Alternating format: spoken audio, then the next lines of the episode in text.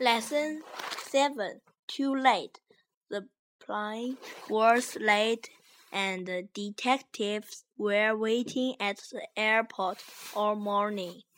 They were expecting a,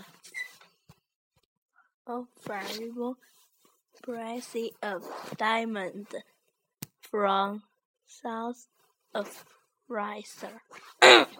A few hours earlier, someone had told the police that they were trying to steal and diamonds.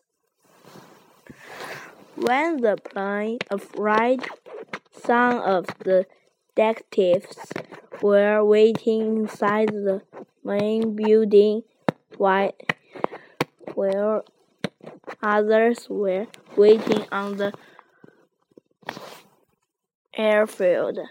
Two men took the parcel off the plane and carried it into the customs house, while two detectives were keeping guard at the door.